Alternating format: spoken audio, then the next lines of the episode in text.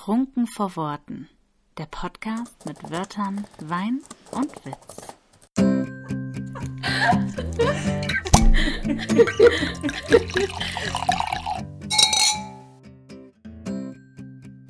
Kapitel 4 Auf das Etikett kommt es an. Mit Sarah Schäumer und Marie Döling. Das zweite Glas.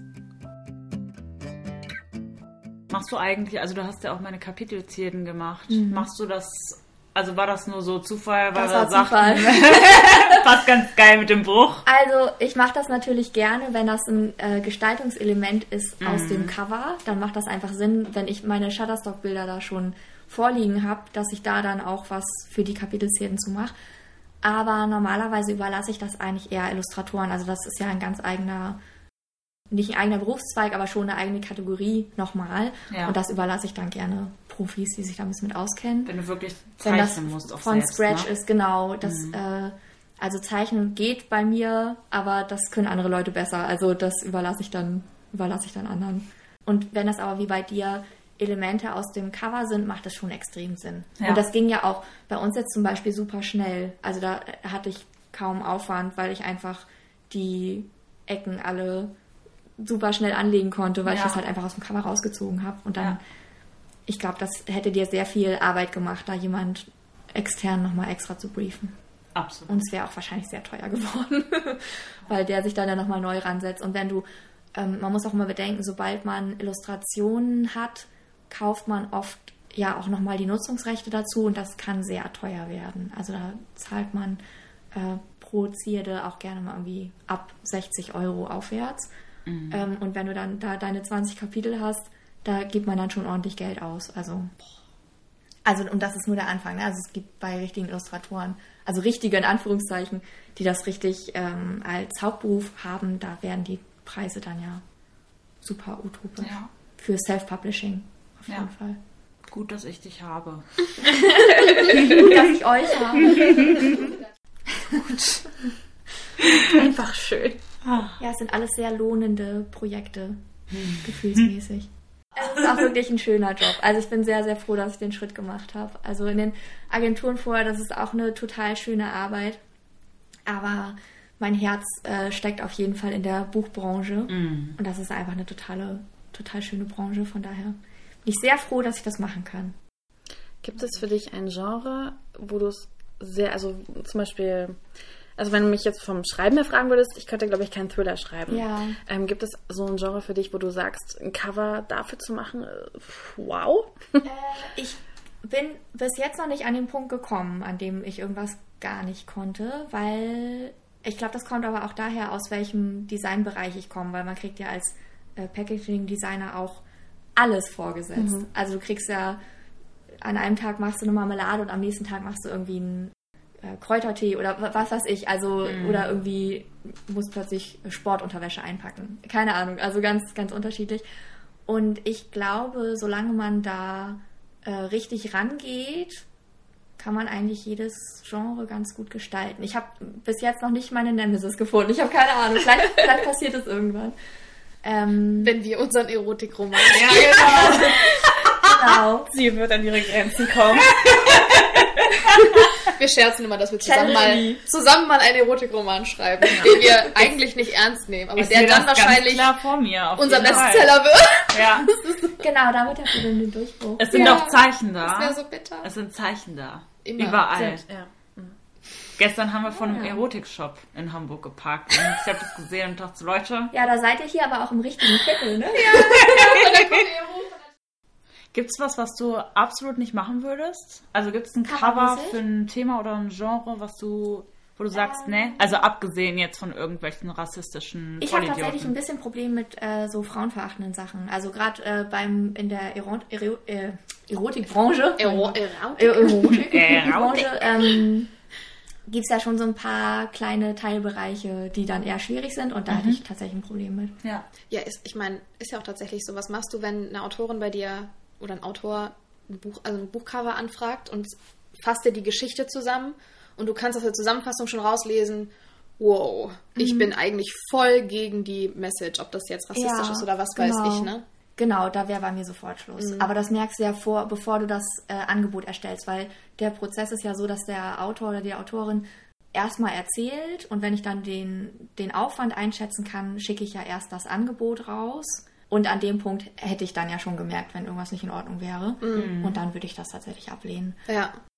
Das wäre aber noch nicht passiert. Also genau, rassistische, rassistische Ja, Sachen oder halt wirklich so Frauenverachten. Genau, da bin ich schon ja. raus, aber ähm, ja, ist mir noch nicht begegnet. Musste ich zum Glück noch nicht. Das ist gut. Da Also wäre ich aber auch rigoros, also Ja. da habe ich dann gar kein Problem damit, das abzulehnen. Ja. Schwierig ist es, wenn man es zwischendurch nicht weiß. Ich habe äh, ich hab mit dir gestern, also mit dir Anne, äh, gestern darüber gesprochen, dass ich ein Lektorat, äh, ein Korrektorat jetzt gemacht habe, wo die Protagonistin ähm, so unglaublich krasses Bodyshaming zwischendurch betreibt. Also Ja. natürlich sind alle in diesem Buch schlank und äh, so. Und dann die Leute, die dann korpulenter sind, werden halt als Fettsack oder sowas bezeichnet. Halt einfach, weil es witzig ist. Und ich denke mir so, nein, ist es nicht. Also, Aber da weist du da dann einfach drauf hin und also das habe ich jetzt für einen Verlag gemacht, das habe ich komplett rausgestrichen, habe der Autorin gesagt, äh, Ja. Mhm. das passt in keiner Weise in das Verlagsprogramm und äh, ist da, da rede ich auch nicht drüber. zeitgemäß, ne? Ja. Also wenn ihr das wichtig ist, kann sie gerne den Vertrag kündigen. Ja. Ähm, nein. ja, Da so. würde ich auch nicht mit meinem Namen drinstehen wollen. Ähm, aber das sind zum Beispiel Sachen, das hätte ich aus dem Exposé, sowas kannst du halt nicht Mhm, rauslesen. stimmt, ja. Und das stelle ich mir beim Coverdesign dann schwierig vor, weil genau diese Sachen, die dann so auch zwischen den Zeilen manchmal mitfließen, stimmt. Da komme ich ja auch nie dahinter. Ja, genau. Also das ist ja, äh, da, das merke ich dann erst, wenn ich es mir irgendwann mal komplett dann durchlesen kann, wenn es im Regal steht oder wenn ich mein Ja. ähm, Probeexemplar sozusagen in der Hand habe oder so. Ja. Das stimmt. Da muss ich drauf vertrauen. Äh, Ja, dass deine Menschenkenntnis dir dann da einfach Genau. das Kann Richtige ja signalisiert. nur Ne? ein Wort im Dialog sein, ne? Ja, also ähm, so ein bisschen muss man sich da natürlich als Dienstleister von frei machen, weil man kann einfach nicht alles wissen. Aber ich glaube auch, dass man so ein bisschen drauf achten sollte, schon als Dienstleister. Ich meine, im Grunde ist es ja auch so, wenn jetzt jemand, auch was die Gestaltung angeht, da steht man ja auch nicht immer hundertprozentig dahinter. Wenn jetzt jemand kommt und hat eine ganz genaue Skizze, gut, dann setze ich das halt um. Also wenn das nicht irgendwas Störendes ist oder so, dann setze ich das um und denke vielleicht, okay, ich hätte es anders gestaltet, aber wenn das der Auftrag ist, dann ist das okay. Ja, und so stelle ich mir das auch beim Lektorieren vor, dass man dann denkt, sich seinen Teil denkt sozusagen und ähm, das so umsetzt, wie es- gefordert wird. Ja. Bis zu einem gewissen Maß, weil man ist ja dann doch irgendwie Dienstleister. Ne? Was kommt bei dir zuerst? Wenn du anfängst, eine Geschichte zu schreiben, hast du dann im Hinterkopf eigentlich wahrscheinlich schon so ein bisschen so eine Cover-Idee irgendwie auch, die sich schon so. Oh, ganz unterschiedlich. Also ich habe äh, tatsächlich bei den Folgebänden von der Starship-Trilogie hatte ich immer schon recht früh das Cover. Aber normalerweise fange ich auf jeden Fall mit der Autorenidee an. Also da äh, kommt das Schreiben vorher. Und das Problem ist auch immer so ein bisschen, dass ich ja vorher nie weiß, ob ich das jetzt in den Verlag geben möchte oder selbst veröffentlichen. Und äh, bei dem Starship-Buch hat das dann zum Schluss tatsächlich so ein bisschen den Ausschlag gegeben, weil ich während dieser Bewerbungsphase für äh, Agenturen schon gestaltet habe und dann irgendwann so ein ganz genaues Bild vor Augen hatte, wie ich das denn gerne alles veröffentlichen möchte und so. Und dann fiel mir die letztendgültige Entscheidung, also da spielten ganz viele Faktoren mit rein, aber äh, das war auf jeden Fall ein Faktor, weil dann hatte ich schon alles vorliegen und dachte, oh, das könnte so toll aussehen. Und dann ist es mir nicht schwer gefallen, mich fürs Self-Publishing zu entscheiden. Ich habe es meistens vor dem Manuskript fertig, das Cover tatsächlich, aber ich fange mit dem Manuskript an. Könntest du dir denn überhaupt vorstellen, deine Geschichte an den Verlag zu geben, ohne beim Cover mitreden zu dürfen? Puh. das Schwer, ist meine ne? Allergrößte Angst. Äh, aber auf der anderen Seite weiß ich, dass Verlage einfach Ahnung haben und da sitzen Profis. Und ich habe da ein recht großes Grundvertrauen, was meine Designerkollegen angeht, sozusagen, ähm, weil die sich so auskennen mit dem Markt und das ist ja auch im Interesse des Verlages, dass das Buch sich verkauft. Die haben ja gar kein Interesse daran, da irgendwie ein halbgares Cover zu machen, das nicht richtig passt oder so. Ähm, von daher wären die schön blöd, wenn sie da sich nicht Mühe geben und äh, nicht auf den Markt achten und auf den Wettbewerb achten. Also ich bin zwiegespalten. Ich würde es am liebsten alles selber machen, aber ich habe da auch so ein leichtes Urvertrauen auf jeden Fall. Ich gar nicht. Klingt richtig übel. Aber ich. Ich finde, äh, kommt tatsächlich auf den Verlag drauf an, muss ich sagen. Also wenn ich weiß, was die sonst für Cover machen, Genau. kannst du ja circa ahnen, in welche Ja. Richtung es geht. Und manche Verlage haben ja wirklich wunderschöne Cover und äh, offensichtlich sehr fähige Coverdesigner. Und bei manchen denkt man sich so, hm, wäre jetzt nicht so meins. Das Cover muss ja auch, der Hauptaspekt des Covers ist ja, dass es sich verkaufen muss. Es gibt sicherlich sehr viele Cover da draußen, die man auf den ersten Blick nicht wunderschön findet, die sich aber verkaufen wie schnitt, geschnitten Brot. Also, Ja, ähm, auch ja. wenn man es nicht versteht. Genau. Aber dann ist man halt nicht die Zielgruppe. dahinter, Aber genau, aber der Verlag hat halt Ahnung und wusste, Ja. wie er die Leute einfängt. Ja, genau. Wobei es manchmal vielleicht auch umgekehrt ist, dass ein Verlag halt ein Programm hat. Dieses Programm folgt die, diese und diese Struktur und dann zu sagen, eigentlich passt es nicht, also passt die Vorstellung von meinem Cover nicht in diese Struktur, aber es muss jetzt eben, weil es in dieser Reihe erscheint, ist auch schwierig. Also, weil dann wird es halt reingepresst. Wenn das Programmkonzept steht und dein Buch in diesem Programm erscheint, dann Ja. muss es dem Konzept entsprechen, selbst wenn es für dein Buch als Einzelwerk nicht ideal ist. Ich habe auch das Gefühl, ich weiß nicht, ob das wahr ist, aber mein eigenes Gefühl ist, dass die Branche auf jeden Fall sehr viel schnelllebiger geworden ist als Ja. früher. Ja. Und dass sehr viel, äh, gerade auch durch die Imprints, die ja nur E-Books anbieten, sehr viel mal eben nebenbei auch gemacht wird tatsächlich. Und äh, Absolut. das merkt man natürlich ein bisschen. Also viele E-Books bestimmter Imprints sehen alle gleich aus, was aber auch nichts macht, weil die Leute freuen sich ja dann, wenn sie wissen, was sie, was sie kaufen. Also es hat wahrscheinlich einen Grund, aber man merkt das schon, ne? dass dann viele Sachen einfach wieder wie das letzte aussehen. Das, ja, genau. Wir haben ja auch Aber- viel mitbekommen, dass einige äh, für ihr E-Book ein anderes Cover anfertigen lassen als fürs Print. Aha. Weil sie stimmt. glauben, dass sie mit dem E-Book eine, an, also eine andere Zielgruppe ansprechen und oft Aha. sind die E-Books trashiger gestaltet als das Printexemplar. Ähm, es ist ja auch wichtig, äh, Preis ist auch noch eine Frage, ne? Also bei, auch bei Packaging Design ist es wichtig, dass das Produkt nicht total hochwertig aussieht, wenn es eine günstige Preiskategorie hat, weil die Leute, die günstige Produkte kaufen, die gehen in den Laden, um günstige Sachen zu kaufen. Die wollen nicht irgendwie ein teures Premium-Design haben, das sieht dann zwar netter aus, aber die gucken ganz gezielt auf die Billig-Designs, Das stimmt. weil sie wissen, da Ja. kriege ich den günstigsten Preis. Und ähm, wenn man jetzt so ein 99 Cent Erotik-E-Book anbietet, dann muss das nicht aussehen wie äh, im Premium-Katalog. Dann Ja. darf das ruhig ein bisschen trashig und laut sein und einfach Ja. irgendwie ein Kerl mit nacktem Oberkörper Ja. und dann ist da irgendwie noch trashig und eine Type Ja. drauf. Ist völlig in Ordnung, solange das halt bestimmte Ja. ähm, Aha, Feuer im den nehme ich gerne.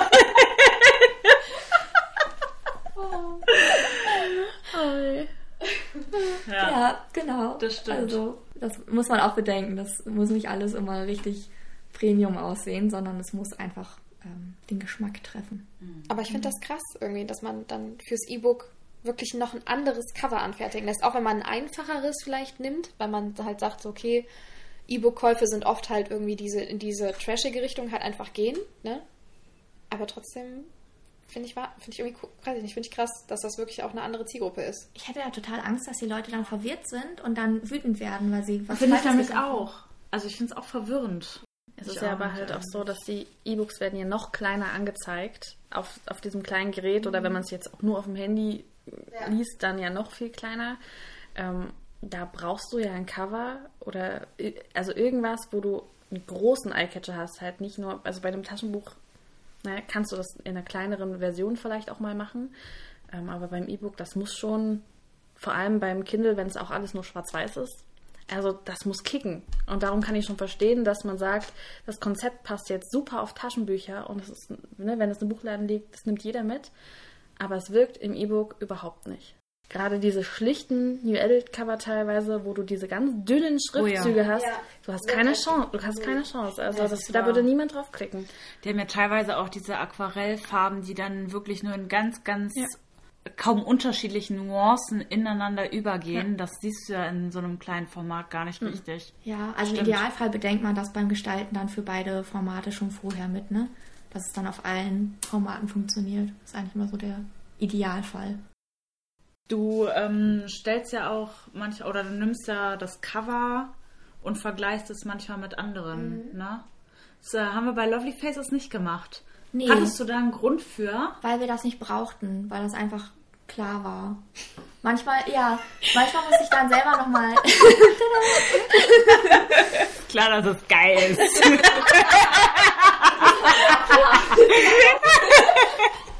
Nee, aber äh, das mit dem Regal mache ich tatsächlich, wenn ich mir auch selber noch nicht zu 100% sicher bin, ob die Autorin wirklich das äh, Buch in der Ecke sieht.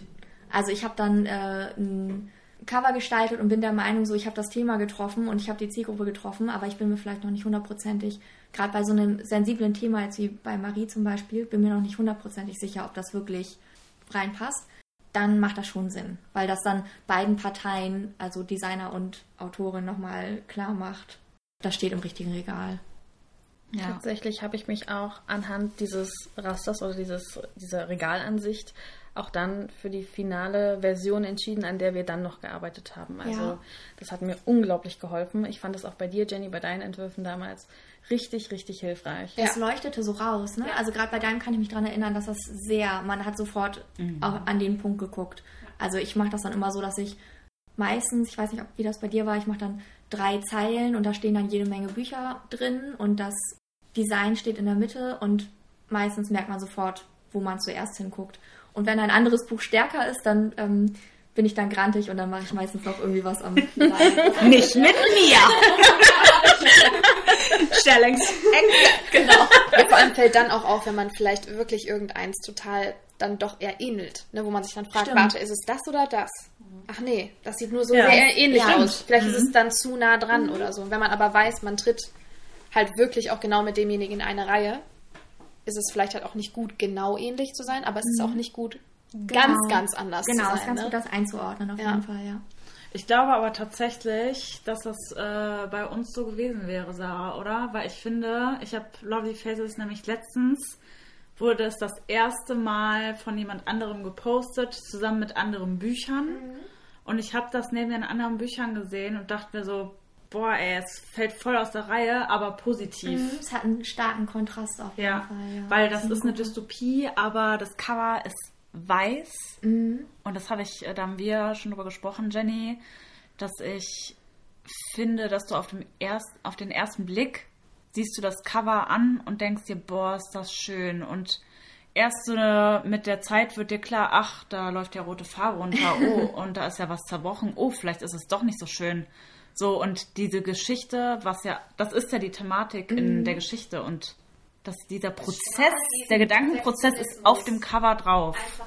Und ich glaube, hätten wir das verglichen, wäre ein weißes Buch umgeben von dunkleren Büchern. Ja, weil viele Dystopien einfach Zerstörung beinhalten. Ja. Eine Du hast halt auch zerstörte dieses Welt. Futuristische mit drin vor allem, ne? Also Ja, stimmt. diese Hochglanzwelt und dass es ein bisschen in der Zukunft spielt. Ist ja auch witzig. Ich meine, ihr habt ja, ihr schreibt im gleichen Genre, ihr beiden. Aber ganz anders. Aber ja, Krass, ne? in einem völlig anderen Kontext. Also man hätte eure beiden Bücher auch nicht unbedingt nebeneinander stellen können äh, in diesem Vergleich, weil es eine andere Art von Dystopie ist. Ja. Also, weil es in eine völlig andere Richtung geht. Aber du kennst es, erkennst es halt sofort. Wenn du die beiden nebeneinander tust, er, Genau, erkennst ja. du sofort, Genau. was du da bekommst, was du da nicht bekommst, was du da Stimmt, bekommst, was ja, du da nicht ja. bekommst. Ist einfach so. Das ist wahr. Das ist exakt. Aber was ich damit sagen möchte, ist, äh, dass es nicht schlecht ist, wenn man mal aus der Reihe fällt. Ja, solange man bestimmte äh, Sachen einhält, ist das nicht verkehrt. Aber das zu entscheiden, ob man Dinge einhält oder nicht, das kann nur ein Profi wie zum Beispiel Sarah und nicht man selbst. Definitiv, don't do it. Ja, ich würde es auch jedem empfehlen, das abzugeben. Man kann noch so gut sein mit dem Programm, man muss einfach beim Cover auf Verkauf achten und auf die Einordnung im Wettbewerb. Und da spielen so viele andere Dinge mit rein als nur Handwerk, dass selbst ich ja am Anfang überlegt habe, ob ich es abgeben soll, weil ich halt neu in der Buchbranche Dein bin. eigenes. Ja, Ja. genau. Aber ist das äh, so, dass es so in Genre so typische Elemente gibt, die man nutzt oder so. No-Gos? No-Gos nur im Sinne von, dass du halt einfach in eine falsche Richtung lenkst, wenn du bestimmte äh, Typos oder Bilder oder so verwendest. Und ansonsten hat eigentlich jedes Genre so seine klassischen visuellen Merkmale. Das lässt sich jetzt gar nicht, ich kann jetzt nicht sagen, auf jedem Buch, auf jedem Krimi ist das und das drauf, aber es hat schon einfach immer so einen gesamtvisuellen Eindruck, Ja. der vermittelt wird. Und dann kann man natürlich auch noch auf so Kniffe zurückgreifen, zum Beispiel, ich weiß nicht, ob das wirklich so ist, aber ich habe neulich die Legend-Serie von Marie-Lou gelesen. Und das ist ja eine Dystopie, die einfach nur dieses Symbol auf der, Genau. auf der Front hat. Dieses Und Goldene. ich, ne? ja, und ich bin sehr sicher, dass wenn vorher nicht die Tribute von Panem rausgekommen wären, dass sie das dann anders gestaltet hätten. Weil, Mhm. also dieses Symbol ist halt einfach sehr stark wie dieses Panem-Symbol. Und ich glaube, dass die damit die Leser nachher dann von Panem rübergeholt haben. Und auf solche Sachen muss man halt auch einfach achten. Das, wa- was ist gerade Trend und was ist gerade Großes rausgekommen und was erwarten die Leser deshalb vom nächsten Cover, das sie kaufen. Aber hat das denn da auch dann zugetroffen? Das passte super. Okay. Ja.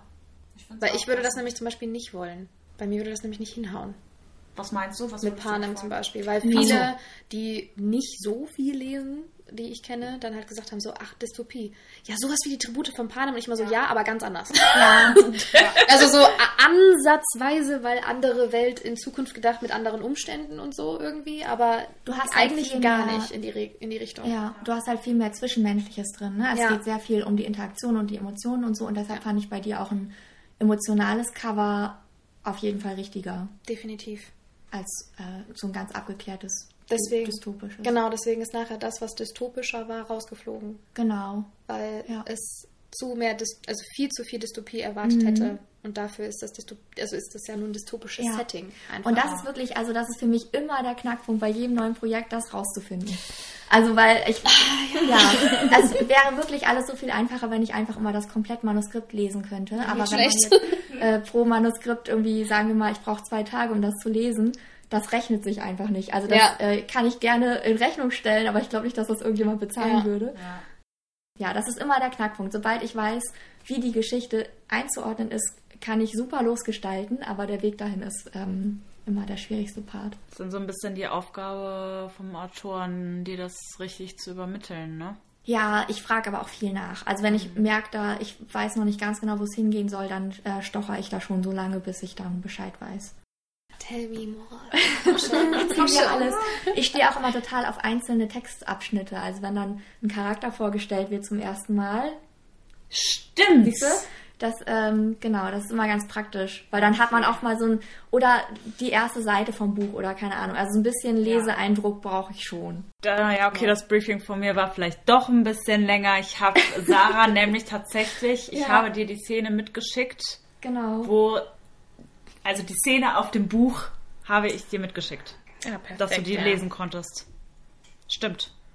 Ach Mensch, ich denke immer für mich selbst mit, das ist immer so schön. Aber es ist halt auch perfekt. Ähm, ich habe das Cover, ich Oh, habe das Marie, Cover vorher, so vorher gesehen. Ja. Dann habe ich lektoriert, dann kam ich zu der Stelle und hatte das Cover im Hinterkopf, habe hab die Szene gelesen und dachte so, Ja. also es hat, es hat so gut gepasst, es war unfassbar. Ich Ja. habe die, glaube ich, auch direkt geschrieben. ähm, Ja, ein das war Kommentar und äh, bei WhatsApp hast du mir geschrieben. An Dieser alle Moment, Zuhörer, wo Marie du ist meine Lektorin. ja. Also, for your E. dieser Moment, wo du wirklich begreifst, dass dieses Cover nicht nur ein Cover ist, sondern eine Spiegelung von etwas, was tatsächlich dort geschieht.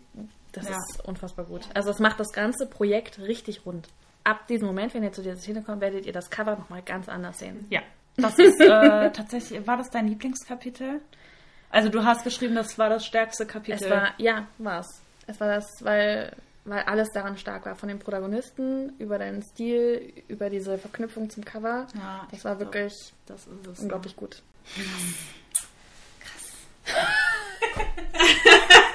Mindblowing. Werbung machen können wir. Kaufen, kaufen, kaufen. Aus Überzeugung. Mega. So, Sarah. Ja, bitte. Hast du irgendeinen Tipp oder ähm, ja, irgendwas, was du angehenden Autoren empfehlen würdest, was sie unbedingt bei der Cover-Designerinnen-Suche beachten sollen oder im Allgemeinen, wenn man sich vorstellt, was soll aufs Cover drauf? Also ich würde bei der Suche äh, mir auf jeden Fall Arbeiten von der Designerin angucken, was da bisher so erschienen ist. Ansonsten äh, schadet es nicht, einfach viele Leute anzuschreiben und sich ein Angebot einzuholen und mal so ein bisschen anzutesten, wie denn der Ablauf sein wird. Und ich glaube, man merkt das dann ganz schnell, ob da einfach das, die Wellenlänge stimmt und ob das Gefühl stimmt. Aber scheut euch da nicht, verschiedene Leute anzuschreiben und sich Angebote einzuholen. Und ansonsten, genau, darauf achten, wie die bisherigen Arbeiten der Designerin aussehen, ob das irgendwie alles äh, Hand und Fuß hat. Also eigentlich ist das so ein bisschen Gefühlssache, Ich glaube auch. würde ich sagen. Absolut. Hab da, ich habe ja selber noch nie eine Coverdesignerin beauftragt.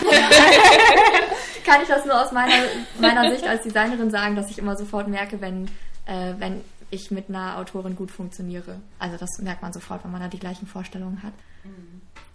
Was würdet ihr denn sagen? Ja, genau.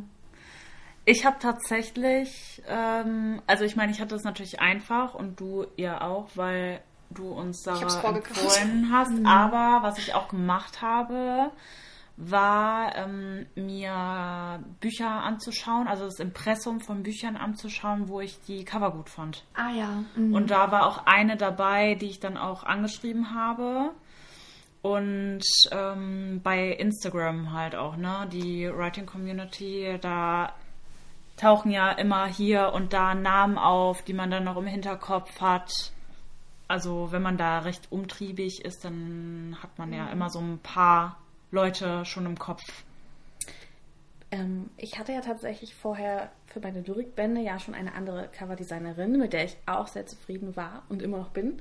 Ähm, ich habe aber, also mich hat Jennys Buch so beeindruckt, das Cover, dass ich sofort irgendwie dachte, ich möchte jetzt meine Designerin für dieses Projekt wechseln. Was aber wirklich nichts damit zu tun hatte, dass ich die andere äh, schlechter fand oder so. Also Katrin hat unglaublich gute Arbeit geleistet. Es hat sehr viel Spaß gemacht, mit ihr zusammenzuarbeiten und ich arbeite ja auch immer noch mit ihr zusammen. Aber irgendwie, äh, ich weiß nicht, es hat sich einfach richtig angefühlt. Also ich war so begeistert von etwas, was quasi diese Designerin gemacht hat, dass ich dann sagte, ich muss zu ihr. Und ja, Sarah, das warst du. Manchmal braucht man ja auch mal einen neuen Input einfach, Ja, ne? ja, also genau. ein frischen Wind. ja. Und jeder hat ja auch so seine eigene Note, genauso wie ein Autor seine eigene Note hat und das trotzdem auf die ganz individuelle Art und Weise super schön ist zu lesen. Ich finde, deine Cover, Sarah, sieht man, man sieht einfach sofort, dass es deine sind. Weil man einfach so ein, so irgendwas dabei, wo du denkst, ach, das ist der und der. Ja, also du hast schon einen eigenen Stil. Obwohl die sehr unterschiedlich sind, hast du trotzdem irgendwie Ja, einen das Stil, den ich du erkennst. also auch was Packaging-Design angeht. Und ich kann das selber nicht so richtig greifen, wor- woran das liegt. Mhm. Aber anscheinend ist das so. Es war, es war wahrscheinlich einfach dein, dein Auge halt. Ja, ne? Ich also glaube, das ist aber auch für, das trifft, glaube ich, auf alle Coverdesigner zu. Also wenn man sich die Portfolios im Internet ansieht, dann Ja. ähm, zieht sich da schon immer so eine Linie durch. Ähm, Und ich finde auch, man kann das auch nicht festmachen an, das eine Cover hat mir gefallen und deswegen will ich den Coverdesigner Ja. jetzt haben, sondern man muss sagen, mir fällt, gefällt die Range gru- grundsätzlich. Ja. Auch wenn ich jetzt sage, Ja. vielleicht das ist nicht mein Genre oder ne, irgendwie, aber das muss mir rein optisch einfach erstmal zusagen. Und nicht, dass ich sage, "N- nee, das jetzt nicht so meins, aber das ist ganz hübsch. Da, da würde ich dann schon nicht machen. Also da wäre von vornherein, wäre der- wäre diejenige einfach für mich raus. Ja, also für mich persönlich, wenn ich jetzt nochmal irgendwann eine äh, Designerin beauftragen sollte, dann wäre für mich wichtig, dass ich sehen kann, dass das Handwerk sitzt. Also dass jemand äh, konstant immer gute Arbeit abliefert. Man, man merkt manchmal, dass da dann so ein paar äh, helle Sterne im Portfolio sind und der Rest eher so mau ist. Und daran merkt man, dass die Designerin oder der Designer sich dann vielleicht bei dem einen Projekt besonders einen abgebrochen hat und da nochmal irgendwie ein paar mehr Stunden reingesteckt hat. Und ähm, dann wird es auch irgendwann gut. Aber für mich ist wichtig, dass das einfach sitzt und dass das quasi aus dem, so ein bisschen aus dem Handgelenk kommt. Ähm, und was aber auch immer funktioniert, finde ich, sind Pre-Made-Cover. Also da gibt es natürlich auch viel, was sehr äh, günstig aussieht, was man dann auch sieht. Das ist dann vielleicht eher nicht so gut. Aber ansonsten ist das auf jeden Fall eine gute Alternative, weil äh, so ein zugeschnittenes Designprojekt ist einfach, kostet halt einfach. Und ist das, aufwendiger, ähm, ne? Genau, das ist einfach aufwendiger und ist wahnsinnig zeitintensiv. Das hat man auf dem, gar nicht so auf dem Schirm, glaube ich, am Anfang als Autor, was der Designer da hinter den Kulissen tatsächlich an Arbeitsstunden reinsteckt. Und das kostet einfach. Und äh, da ist so ein Pre-Made-Cover oft eine ganz gute Alternative, wenn man da was Schönes findet. ich war, wo ich letztens bei Marie war, haben wir geschrieben wegen dem zweiten Band Mhm. von Chasing After und da hast du dann die Nummer von dem ähm, Shutterstock-Model für, äh, für Alex geschickt und wir sind fast hinten übergekippt, wie Alex ursprünglich Das aussah. ist unglaublich. Richtig eine geil. völlig andere Person. War einfach eine gute Basis. Ja, und das war mir gar nicht klar halt, ne? Also man denkt einfach, boah, krass, hat sie aber was Gutes gefunden. Genau, sie, sie hat ja das perfekte Model gefunden. Ja. Aber Aber das ist so ein bisschen äh, meine persönliche Vorgabe an mich, dass ich nie einfach nur irgendein Model nehme von Shutterstock, weil ich mir wäre das super unangenehm, wenn das gleiche Model dann auf dem nächsten Buch auch drauf Absolut, ist. absolut, ja. Und äh, das ist so, so trügerisch einfach. Auf den, ersten tückisch. Blick, auf den ersten Blick wäre es wär einfach nicht möglich. Selbst wenn jemand genau das gleiche Bild Ja. nimmt, sieht die so anders aus, dass man vielleicht sagen würde, kommt mir bekannt vor, aber man würde nicht drauf kommen. Ja. No way. Finde ich auch mega, weil dann habe ich mich auch gesagt, so, da sieht man erstmal, dass man sogar, selbst an der Figur wurde so lange gebaut und verändert, bis es halt 100% passt einfach, ne? Ja. Das ist schon, das ist dann Covermagie. Ah, schönes Wort, das merke ich mir. Und äh, wie sieht's mit Coverdesignern aus? Also was würdest du angehenden Coverdesignern empfehlen? Auch vielleicht, wenn man vom Studium her oder von der Ausbildung her nicht aus dieser Richtung kommt, gibt es irgendwie so Kurse, die man auch belegen kann? Ähm, mit Kursen kenne ich mich gar nicht so sehr aus, gibt es bestimmt. Ich glaube, man kann sich auch viel selber beibringen. Also ich bin die Letzte, die da sagt, man braucht da irgendwie ein Studium dafür, weil ich bin als Autorin auch einfach Autorin geworden, ohne dass ich da irgendwie vorher äh, studiert habe. Also man kommt da auf jeden Fall als Quereinsteiger rein, aber es dauert wahnsinnig lange, bis man an einem Punkt ist, wo man wirklich ähm, das Handwerk beherrscht und auch ein Auge dafür hat. Deshalb wäre mein erster Tipp nicht aufgeben und einfach immer ähm, weitergestalten und viel gestalten vor allem. Und ich glaube, ein ganz guter Trick ist, am Anfang sich einfach mal ein Cover nehmen, das es schon gibt und das man schön findet und das nachbauen tatsächlich. Ah, ja. Weil das, äh, dadurch lernt man super viel äh, Handwerk und Technik und so, je öfter man das macht, desto besser prägt sich ein, wie der Aufbau sein muss und worauf man achten muss. ein bisschen malen nach Zahlen mäßig. Mhm. Den Tipp gibt es ja übrigens auch für Autoren, ne? dass man einfach mal ein Kapitel abschreibt. Ja, Ähm, habe ich auch schon mal Autoren, gelesen. Mag. Habe ich noch nie gemacht, aber das, ich finde das einleuchtend. Und ansonsten einfach üben, üben, üben und ein bisschen abgucken am Anfang. Also nicht, natürlich nicht genau, was das Design angeht, aber einfach gucken, was machen die Leute, von denen ich selbst begeistert bin. Und dann wäre aber für mich auch noch ein ganz großer Punkt äh, Lizenzen. Weil ich sehe ganz viel Leute, die kostenlose Bilder ziehen und die irgendwie einbauen. Und man muss sich immer bewusst sein, dass das auf den Designer zurückfällt. Also wenn nachher der Autor eine E-Mail kriegt von wegen, hier, dieses Bild, das habe ich irgendwann mal bei Google hochgeladen, warum ist denn das jetzt auf dem Cover drauf? Äh, dann schickt der Autor das an den Designer weiter und der Designer hat dann das Problem. Also das sind dann nicht nur enorme Kosten, wenn man dann das zahlen muss, sondern der Autor muss dann auch das Buch vom Markt nehmen, weil du ja das Cover dann nicht weiter benutzen kannst. Und um das alles zu vermeiden, diesen, dieses riesige Unglück, wo, was ich mir gar nicht so richtig ausmalen will, nehmt Stocklizenzen und bezahlt die. Da seid ihr auf der sicheren Seite. Vor allem was Models angeht, weil für Models braucht man nicht nur eine Lizenz, sondern auch noch eine Modelfreigabe. Von dem Model persönlich unterschrieben ähm, muss man das vorliegen haben, dass es auf dem Krass. Cover sein, drauf sein will, klar. Also kannst du nicht einfach ähm, das Model sonst wohin schicken. Das heißt, für Alex hast du eine Unterschrift Genau, du hast, also das liegt bei, dem, bei den Stockagenturen vor. Das heißt, wenn das Model irgendwann mal auf dich zukommt und fragt, warum bin ich denn da auf dem Cover drauf, dann kannst du bei Shutterstock das einfordern und ah, okay. hast dann halt schwarz auf weiß, dass die Person zugestimmt hat, irgendwo auf dem Cover drauf zu sein. Und bei Seiten, wo man freie Bilder bekommt, ich nutze das ganz selten mal für kleine Elemente, ähm, wenn das nicht das Hauptmotiv ist und wenn man das eh kaum sieht, was da jetzt verwendet wurde. Irgendwie, wenn da nochmal Nebel aus dem Wald aufsteigt, dann nehme ich da vielleicht mal ein kostenloses Bild. Aber äh, da muss man extrem vorsichtig sein. Ähm, und ansonsten einfach anfangen und Kommunikation ist alles.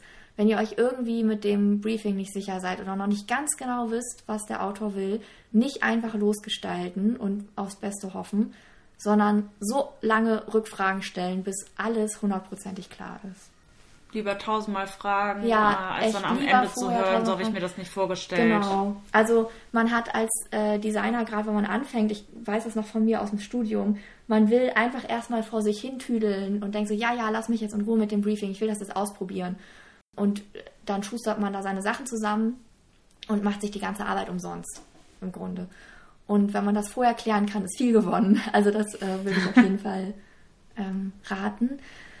Wie kann man sich denn als junger, anstrebender oder vielleicht auch älterer, anstrebender Coverdesigner äh, das mit dem Markt aneignen? Also ein Auge dafür zu bekommen, zu wissen, was passt auf den Markt und ins Genre. Kann man das dann so machen, dass man sich einfach äh, genretypische Cover ansieht? Also im Grunde ist das eigentlich Pflicht, ne? Also dass man äh, sich da erstmal reinarbeitet. Finde nicht, dass man, bevor man sich Coverdesigner nennt, den kompletten Markt kennen muss und da irgendwie eine Studie draus gemacht haben muss, aber sobald es dann an ein bestimmtes Projekt geht, muss man da auf jeden Fall sich reinarbeiten. Auf Dauer kommt da natürlich einfach Erfahrung zusammen und wenn man noch nicht viel Erfahrung hat, ist es super wichtig, dass man sich einen Tag lang hinsetzt und guckt, was macht der Markt gerade.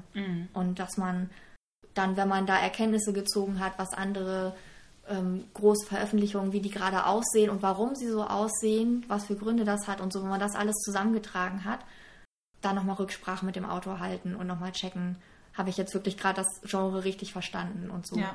Also gerade wenn man Anfänger ist, super viel auf Nummer sicher gehen, weil ja, sonst hat man hinterher den Schaden. Ich glaube, das ist, das kommt mit den Jahren tatsächlich. Ich ähm, fürchte, dass man das nicht gleich am Anfang alles so auf dem Zettel hat. Wie immer, ne? Mit, man hat einfach eine stetige Lernkurve. Und Ja, dafür und muss man einfach das- machen. Genau, und solange man das noch nicht aus dem Handgelenk schütteln kann und da noch kein hundertprozentiges Gefühl für hat, muss man da wahnsinnig viel Recherchearbeit einfach reinstecken. Das ist dann halt so. Und am Anfang ähm, rentiert sich das dann vielleicht auch noch nicht. Ein angehender Coverdesigner wird auf jeden Fall nicht die, den Stundensatz bezahlt kriegen für die ganze Recherche und extra Arbeit, die er hat. Und das ist auch richtig so, weil das ist ja, der Fehler liegt dann ja beim Coverdesigner, weil er noch nicht erfahren genug ist und nicht beim Autoren. Deshalb ähm, muss man am Anfang auf jeden Fall sehr viel extra Zeit einrechnen, die man auch fürs Design vielleicht braucht, weil man vielleicht als Anfänger länger braucht, um Design wirklich perfekt zu machen. Äh, wenn du dann anfängst, wo fängst du an? Hast du einen Standardpunkt oder ein Standardelement, mit dem du ein Cover startest? Ist es immer was anderes? Oder kommt das so ein bisschen. Da muss ich mal ganz kurz mal nachdenken, wie ich das eigentlich mache. Gibt es vielleicht auch eine Ecke? Hast du so eine Special-Ecke? Du fängst immer oben Immer links oben. an oder so? Oder immer, immer erstmal so, was gibt es da? Schrift? Oder mit dem Oder du- Grundfarbton oder so. Genau, oder Grundfarbton. Oder Ich wenn mag- du jetzt ja. weißt, es kommt, ein, es kommt irgendwie halt ein Charakter vorne drauf, suchst du erst nach dem Charakter? Oder. In den meisten Fällen ist es ja so, dass ich ein paar grobe Vorgaben habe und dann ungefähr weiß, in welche Richtung das gehen soll. Und dann mache ich zuerst äh, Stockbildrecherche und gucke, was gibt eigentlich Shutterstock her. Und oft ist es dann so, dass man schon irgendwie zwei, drei richtig, richtig tolle Bilder findet und denkt, oh, das wird ein krasses Cover, wenn ich das irgendwie einbauen kann. Das ist bei mir immer das Erste und dann entstehen bei mir immer so riesige Ordner voller Shutterstock-Bilder.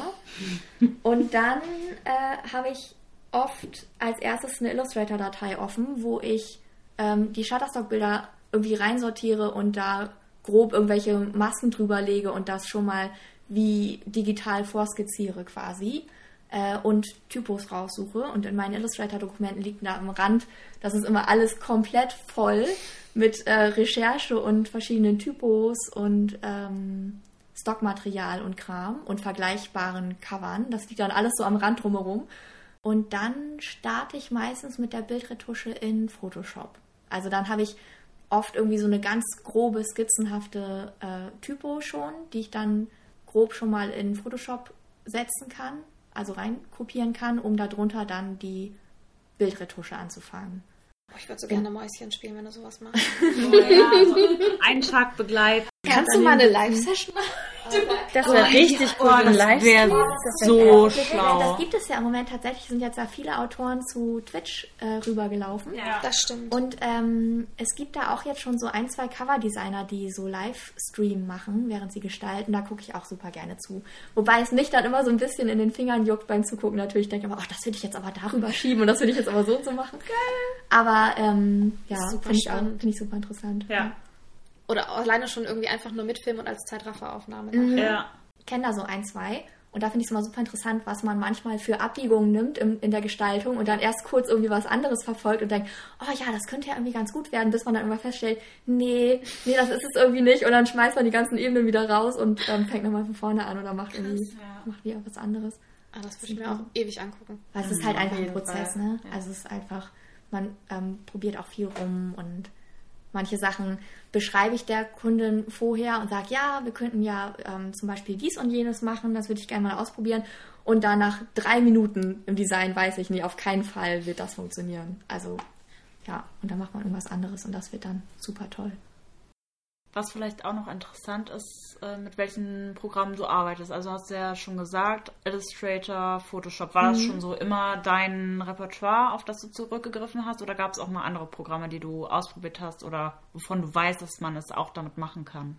Mit anderen Programmen kenne ich mich tatsächlich null aus, aber eigentlich ist auch in der Designbranche, was Printdesign angeht, ist das sehr klar. Da sind alle eigentlich auf Illustrator, Photoshop und InDesign angewiesen. Äh, bei anderen Designbranchen, wenn man jetzt da irgendwie ins Motion Design oder Filmgenre geht, da gibt es tatsächlich super viele verschiedene Sachen, was für die Leute total anstrengend ist, weil sie in jeder Agentur irgendwie ein anderes Programm lernen müssen. Aber in der Printbranche äh, ist eigentlich Konsens, dass man Photoshop, Illustrator und InDesign benutzt. Und ich kriege immer eine Krise, wenn ich sehe, wenn Leute zum Beispiel in Photoshop Typo setzen. Das, das ist bei mir vorbei, dann das äh, kann ich überhaupt nicht ab. Machst du das Ähm, mit Illustrator? Mit Illustrator, weil du darauf achten musst, was Vektoren und was Pixel sind. Also Okay. äh, im Idealfall nutzt du für so viele Sachen wie es geht Illustrator, weil du da, weil Illustrator vektorenbasiert ist und du dadurch fröhlich vergrößern und verkleinern kannst. Kannst du einmal erklären für die Laien, was genau mit Vektoren in dem Zusammenhang gemeint ist? Das ist einfach eine Art und Weise, wie das Programm aufgebaut ist, weil bei Photoshop zum Beispiel hat man ja einfach eine Fläche, die mit Pixeln gefüllt ist. Und wenn du äh, deine Pixeldatei vergrößerst, dann wird die nicht schärfer, sondern dann vergrößerst du Pixel und teilst die neue Pixel auf und dann wird es irgendwann unscharf. Und wenn du das öfter machst, ohne dass es eine, ein Vector Smart Objekt ist, dann wird es irgendwann unscharf. Und dann hast du da irgendwie so deinen dein äh, Pixelmus in der Datei. Und kannst es auch später, wenn du es erstmal so angelegt hast, nicht mehr auf größere Formate unter Umständen übertragen. Und äh, Illustrator ist vektorenbasiert, das heißt, das Programm rechnet von einem Vektorpunkt zum nächsten Vektorpunkt die Strecke immer neu aus. Das heißt, wenn du Typo in Illustrator wahnsinnig groß ziehst, dann rechnet Illustrator einfach die Typo neu Ja. hin, wie sie aussehen muss und vergrößert nicht irgendwelche Pixel. Und dadurch hast du keinen Qualitätsverlust. Und deshalb setzt man äh, gerade Schriften in Illustrator oder InDesign oder kopiert sich halt vergrößerbare Elemente aus Illustrator in Photoshop rein. Das, das geht auch noch, aber genau. Und ähm, die, deshalb ist bei mir immer die eigentliche Bildebene, also alles, was so an Bildern auf dem Cover drauf ist, das findet immer in Photoshop statt. Und die Ausgabe für den Drucker sieht dann nachher so aus, dass man diese Photoshop-Datei in Illustrator platziert und da dann den Klappentext draufschreibt und, äh, und so weiter und so fort. Und dann rechnet man aus Illustrator das Druck-PDF raus.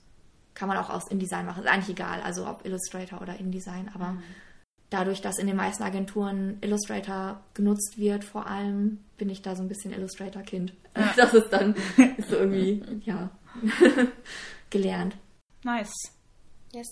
Ja, abschließend natürlich dann die Frage, wenn man jetzt von dir ein Cover gemacht haben möchte für sein Buch, wie tritt man am besten am schlausten an dich ran? Ganz egal.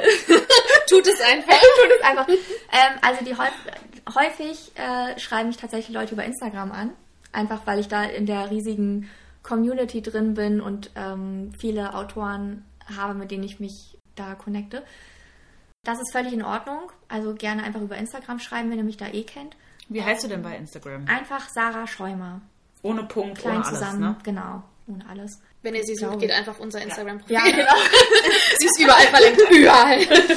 ähm, genau, einfach Sarah Schäumer. Und ansonsten ähm, schreiben mich aber auch viele über die Website an tatsächlich, weil ich glaube, wenn man bei Google äh, Coverdesign eingibt, dann kommt man auch irgendwann auf meine Website.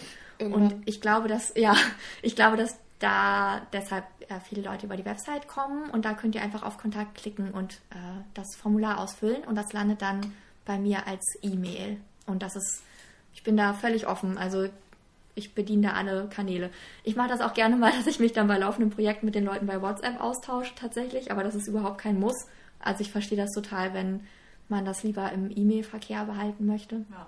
Und dann einfach anschreiben bei der ersten Kontaktaufnahme muss jetzt auch noch nicht ein halber Roman drin stehen. Also ihr müsst am Anfang noch nicht alles erzählen vom Projekt, aber so ein paar kleine Hinweise wären nett, so worum es denn überhaupt geht.